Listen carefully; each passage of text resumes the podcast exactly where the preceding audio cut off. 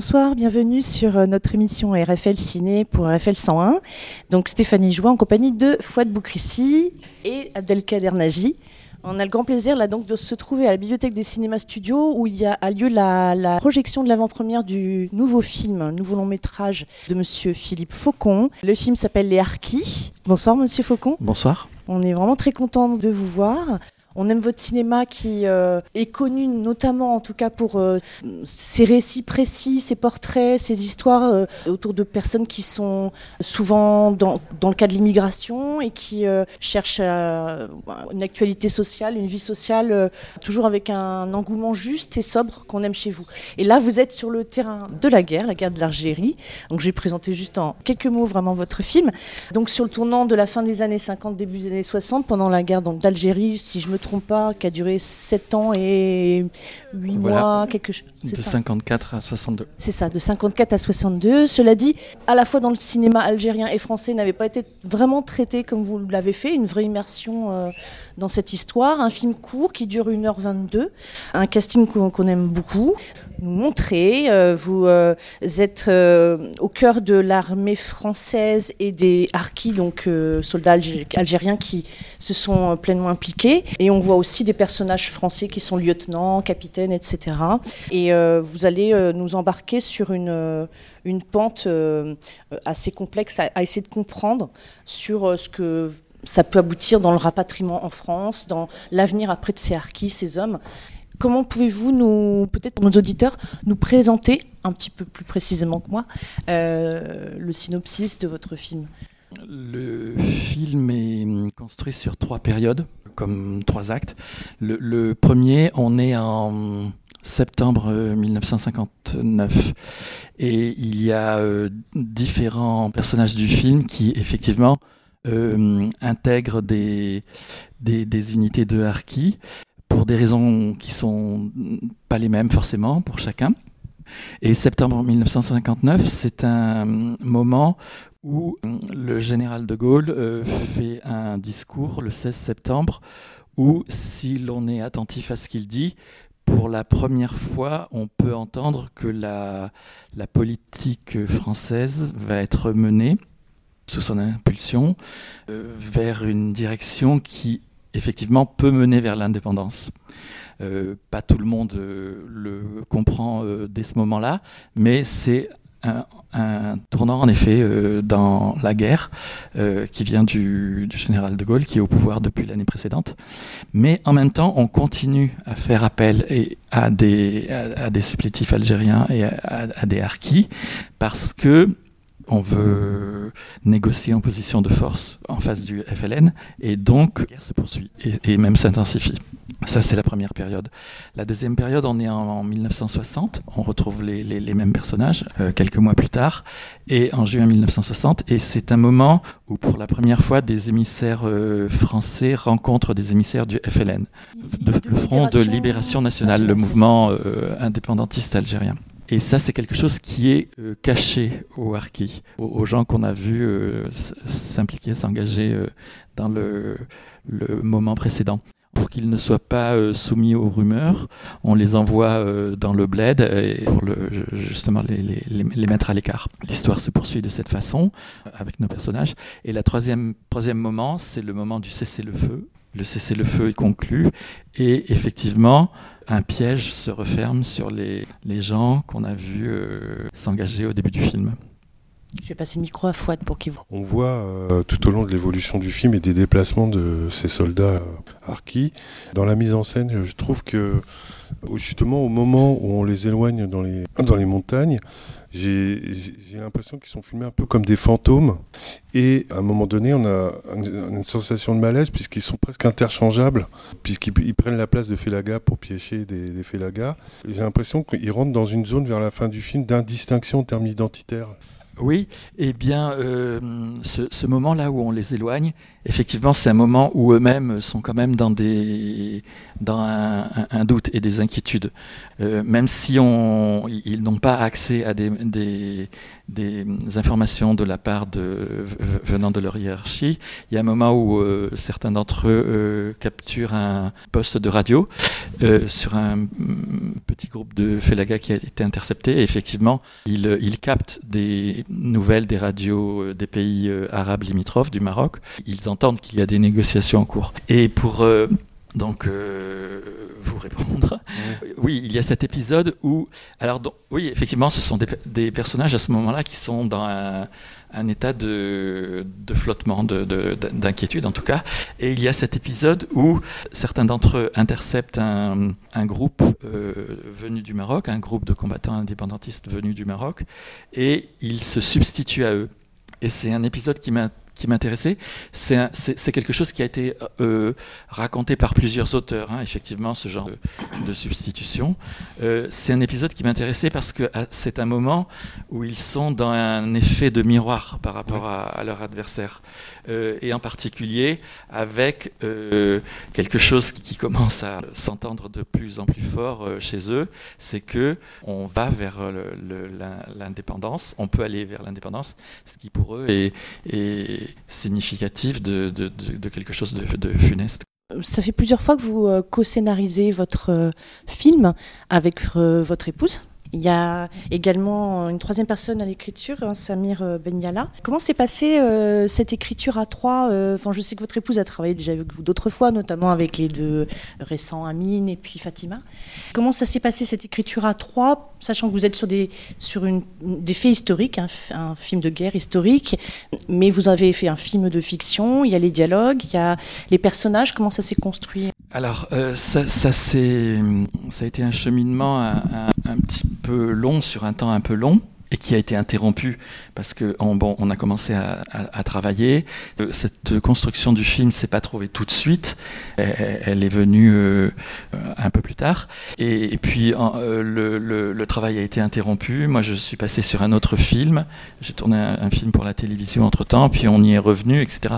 Donc c'est un, procédé qui s'est passé sur un temps assez long. Et effectivement, bon, bah, ça, comme tout, tout travail d'écriture à plusieurs, ça se passe en discussion, ça se passe, il y a eu beaucoup de lectures, il y avait des, rencontres qu'on a eues. J'avais déjà eu, euh, à l'occasion d'un premier film que j'avais tourné sur la guerre d'Algérie, à ce moment-là, davantage parce que les gens étaient moins âgés, j'avais déjà eu des, rencontres avec des gens qui avaient vécu cette période, un petit peu dans, tous les camps. Et euh, petit à petit, l'évolution de l'écriture euh, est allée vers cette idée-là que j'ai exposée. Au tout début du film, on a quelques motivations qui ont poussé euh, certains Algériens à rejoindre l'armée française, mais assez vite, on est euh, plus concentré sur euh, l'attitude de l'armée vis-à-vis d'eux. Je voulais savoir, si vous pouviez nous expliquer un petit peu le choix de cet angle. C'est-à-dire que, effectivement, on, tout le monde connaît un peu la fin de l'histoire sauf euh, les gens pour qui c'est une période un peu lointaine.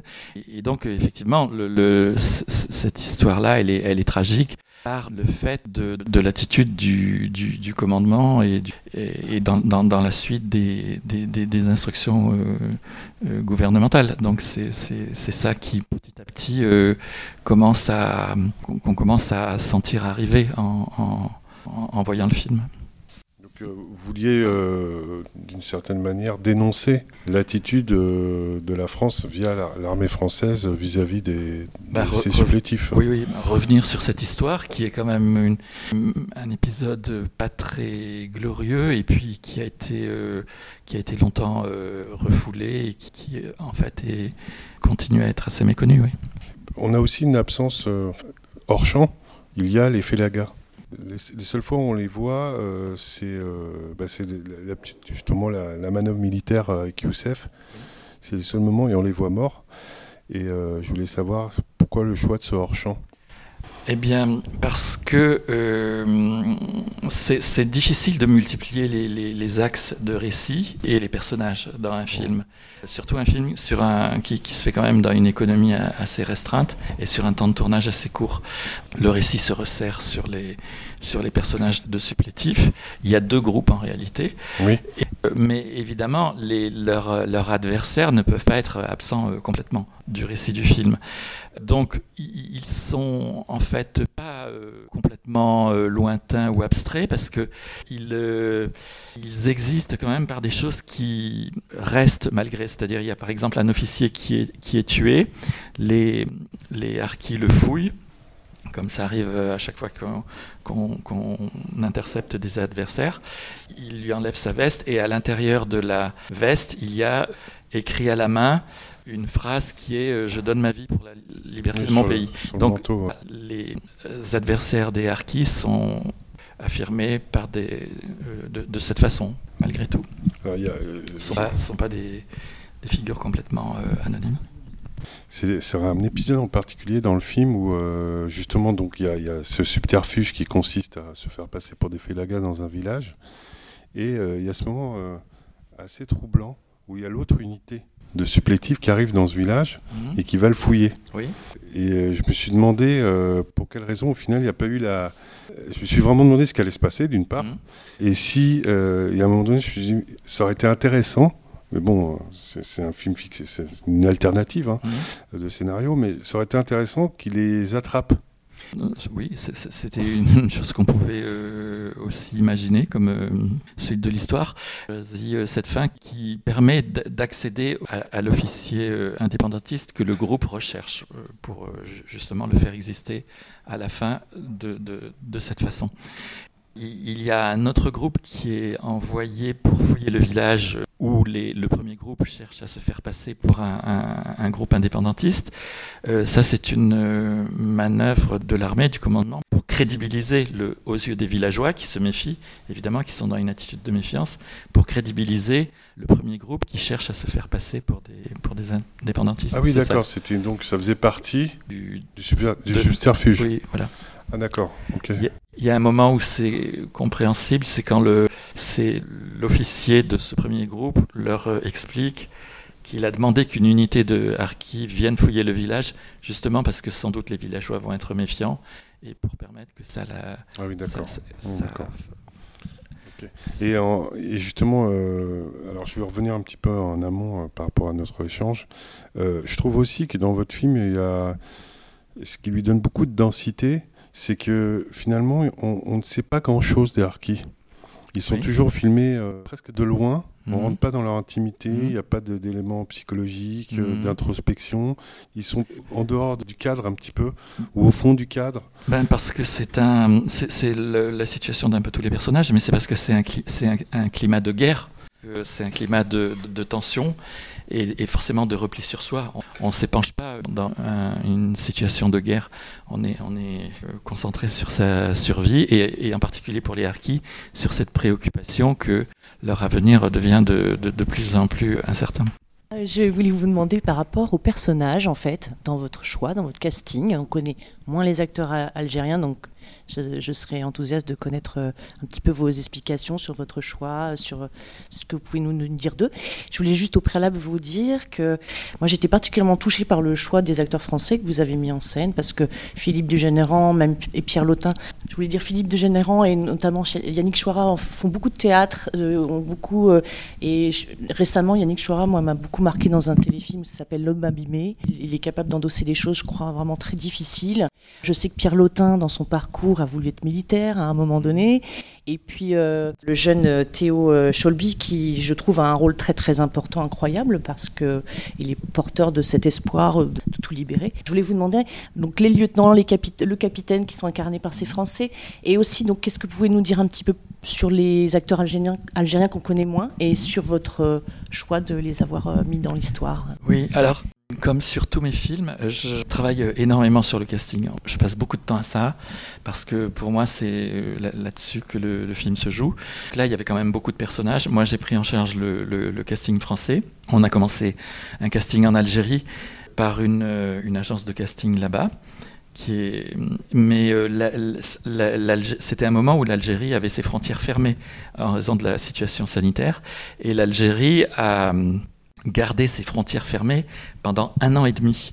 Donc il y a un casting qui s'est euh, poursuivi là-bas Et moi, je recevais des essais et les choses se passaient comme ça à distance. J'avais un retour par rapport à ce que je pensais, et puis euh, on m'envoyait d'autres essais, etc. Je demandais des choses. Mais évidemment, moi, je ne pouvais pas me rendre là-bas. Vous êtes dû faire par visio, quoi. Oui, par visio. Par, Voilà, c'est ça. Et les choses se sont faites comme ça. Mais euh, les frontières sont restées fermées euh, un, an et demi. Et donc, il y a eu un moment où on n'était pas du tout sûr que les acteurs qui m'intéressaient pourraient sortir d'Algérie et intégrer le tournage au Maroc. Et donc, donc, on a recommencé un, casting en France et au Maroc en doublant euh, pour chaque personnage qui était à pourvoir les gens que j'avais euh, repérés en Algérie. Euh, il y a un moment où on a vraiment pensé qu'en en fait, il ne pourrait pas sortir. Ça a dû vous prendre un temps fou, en fait. Oui, ça a pris beaucoup de temps, oui. Et puis, finalement, quelques semaines, mais vraiment très peu de temps avant le début du tournage, les frontières se sont réouvertes et j'ai pu faire venir quatre des acteurs que j'avais euh, repérés. J'en avais repéré euh, beaucoup plus que ça, parce qu'effectivement, les, les, personnages devaient être joués par des, comédiens algériens. Et puis pour les autres, euh, ils sont joués par des, comédiens marocains, mais qu'on a cherché dans la région de Oujda, qui est la région de la ville où je suis né d'ailleurs, qui est une région, qui est une ville frontalière, toute proche de la frontière algérienne, et où les gens ont un accent qui est proche de, de l'Algérien de l'Ouest. Effectivement, ils sont, ils sont, ils, sont, tous très très bien dans leur. Euh, j'ai beaucoup aimé travailler avec eux parce que c'était des choses à jouer qui, qui n'étaient pas faciles du tout. Et ils ont apporté un, vraiment quelque chose de, à chaque fois de, de, de, bien trouvé, de bien compris, de une vraie intelligence d'acteur euh, à chaque fois, tous les quatre. Euh, donc les quatre Algériens du film, ce sont euh, le personnage Salah, qu'on voit s'engager au début, le personnage de Siamed, qui est le, second du lieutenant français, du lieutenant Pascal. Et lui, c'est un très très bel acteur, c'est un que moi je, trouve vraiment euh, remarquable.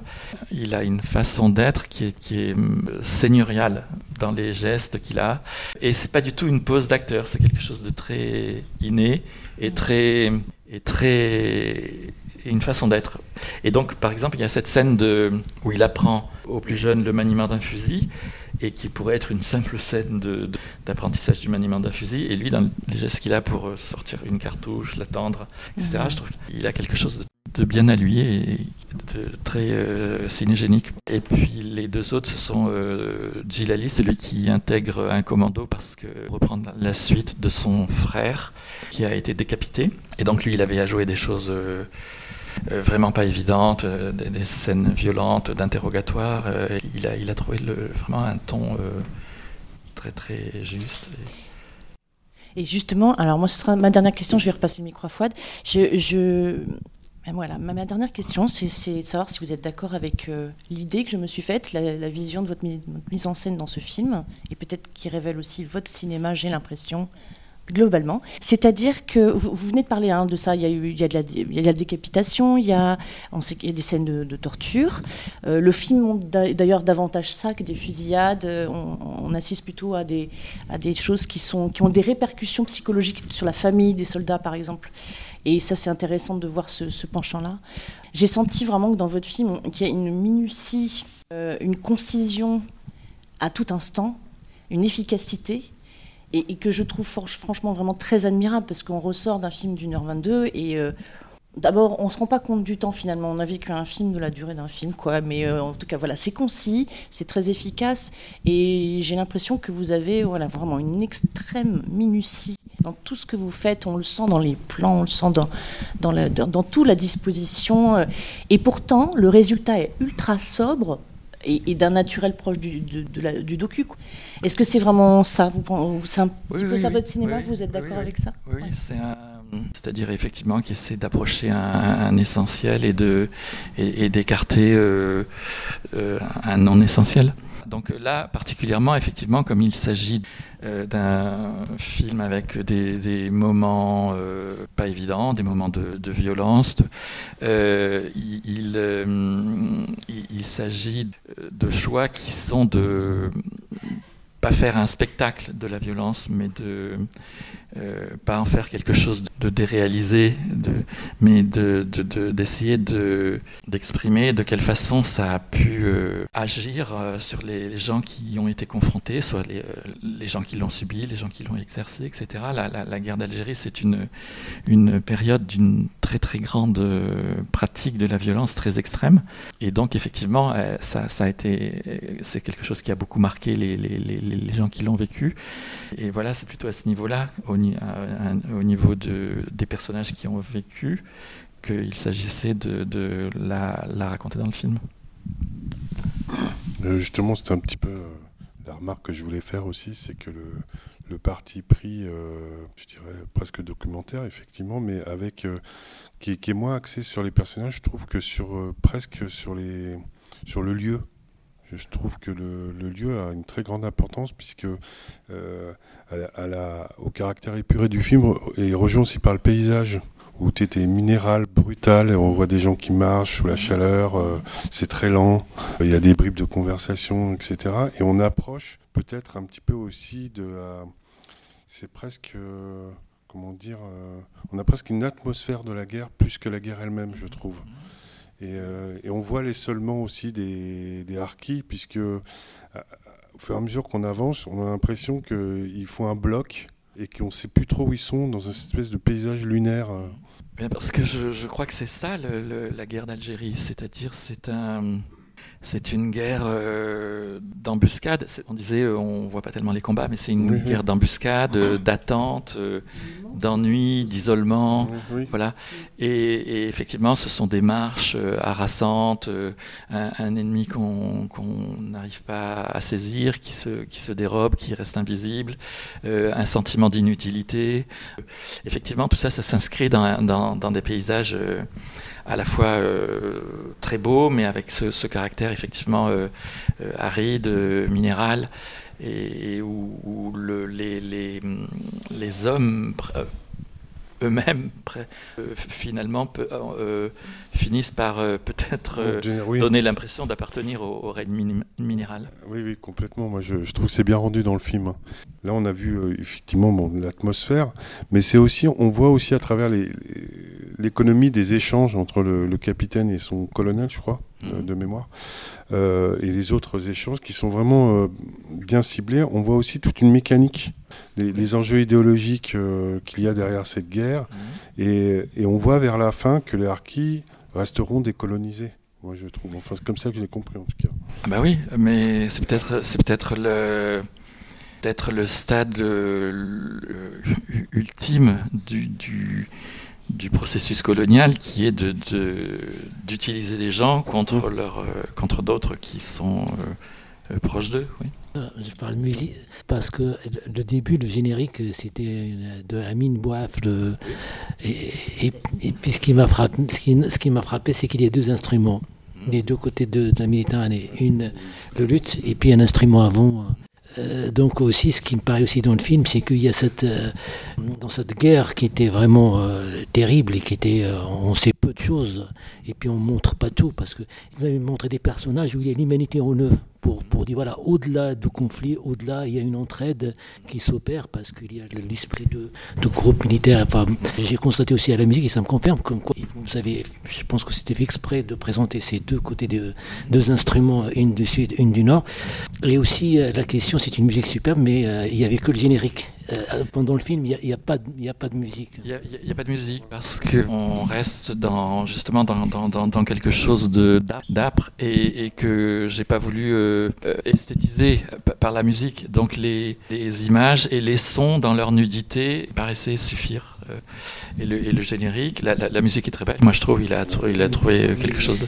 Il avait travaillé sur Amine aussi. Et puis Timbuktu, il y a un autre il film. Il a eu un César pour Timbuktu. Voilà, ouais, il a fait des très belles choses. et puis sur, pour oui. Et puis pour ce téléfilm dont je parlais tout à l'heure, euh, qui s'appelle La Petite Femelle, dont il a fait la musique. Aussi, le très beau film qui s'appelle Un fils. Je crois que c'était lui aussi.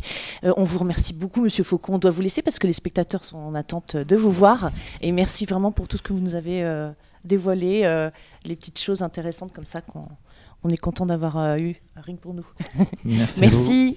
Au revoir.